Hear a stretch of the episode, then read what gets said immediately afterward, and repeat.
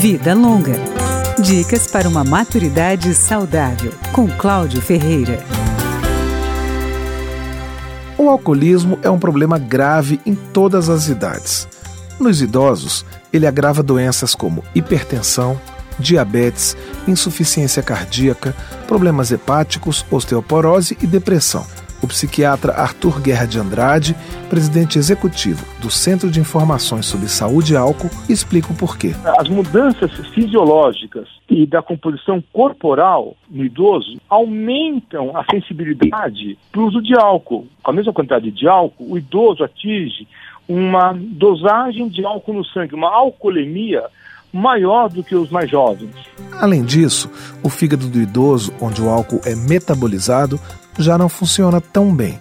O excesso de bebida também prejudica o equilíbrio, diminuindo os reflexos e facilitando quedas e fraturas.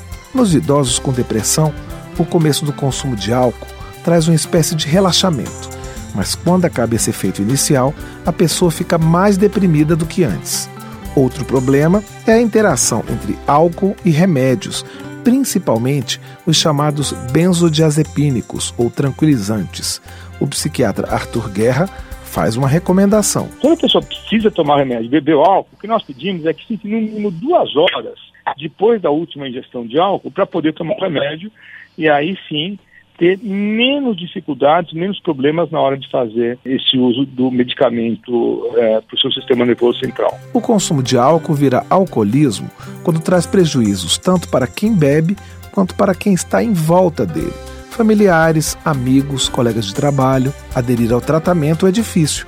E muitos idosos dizem a conhecida frase: Eu paro de beber quando eu quiser. Não é bem assim é preciso reconhecer o problema, e os benefícios do consumo moderado de álcool se traduzem em uma melhora significativa na qualidade de vida.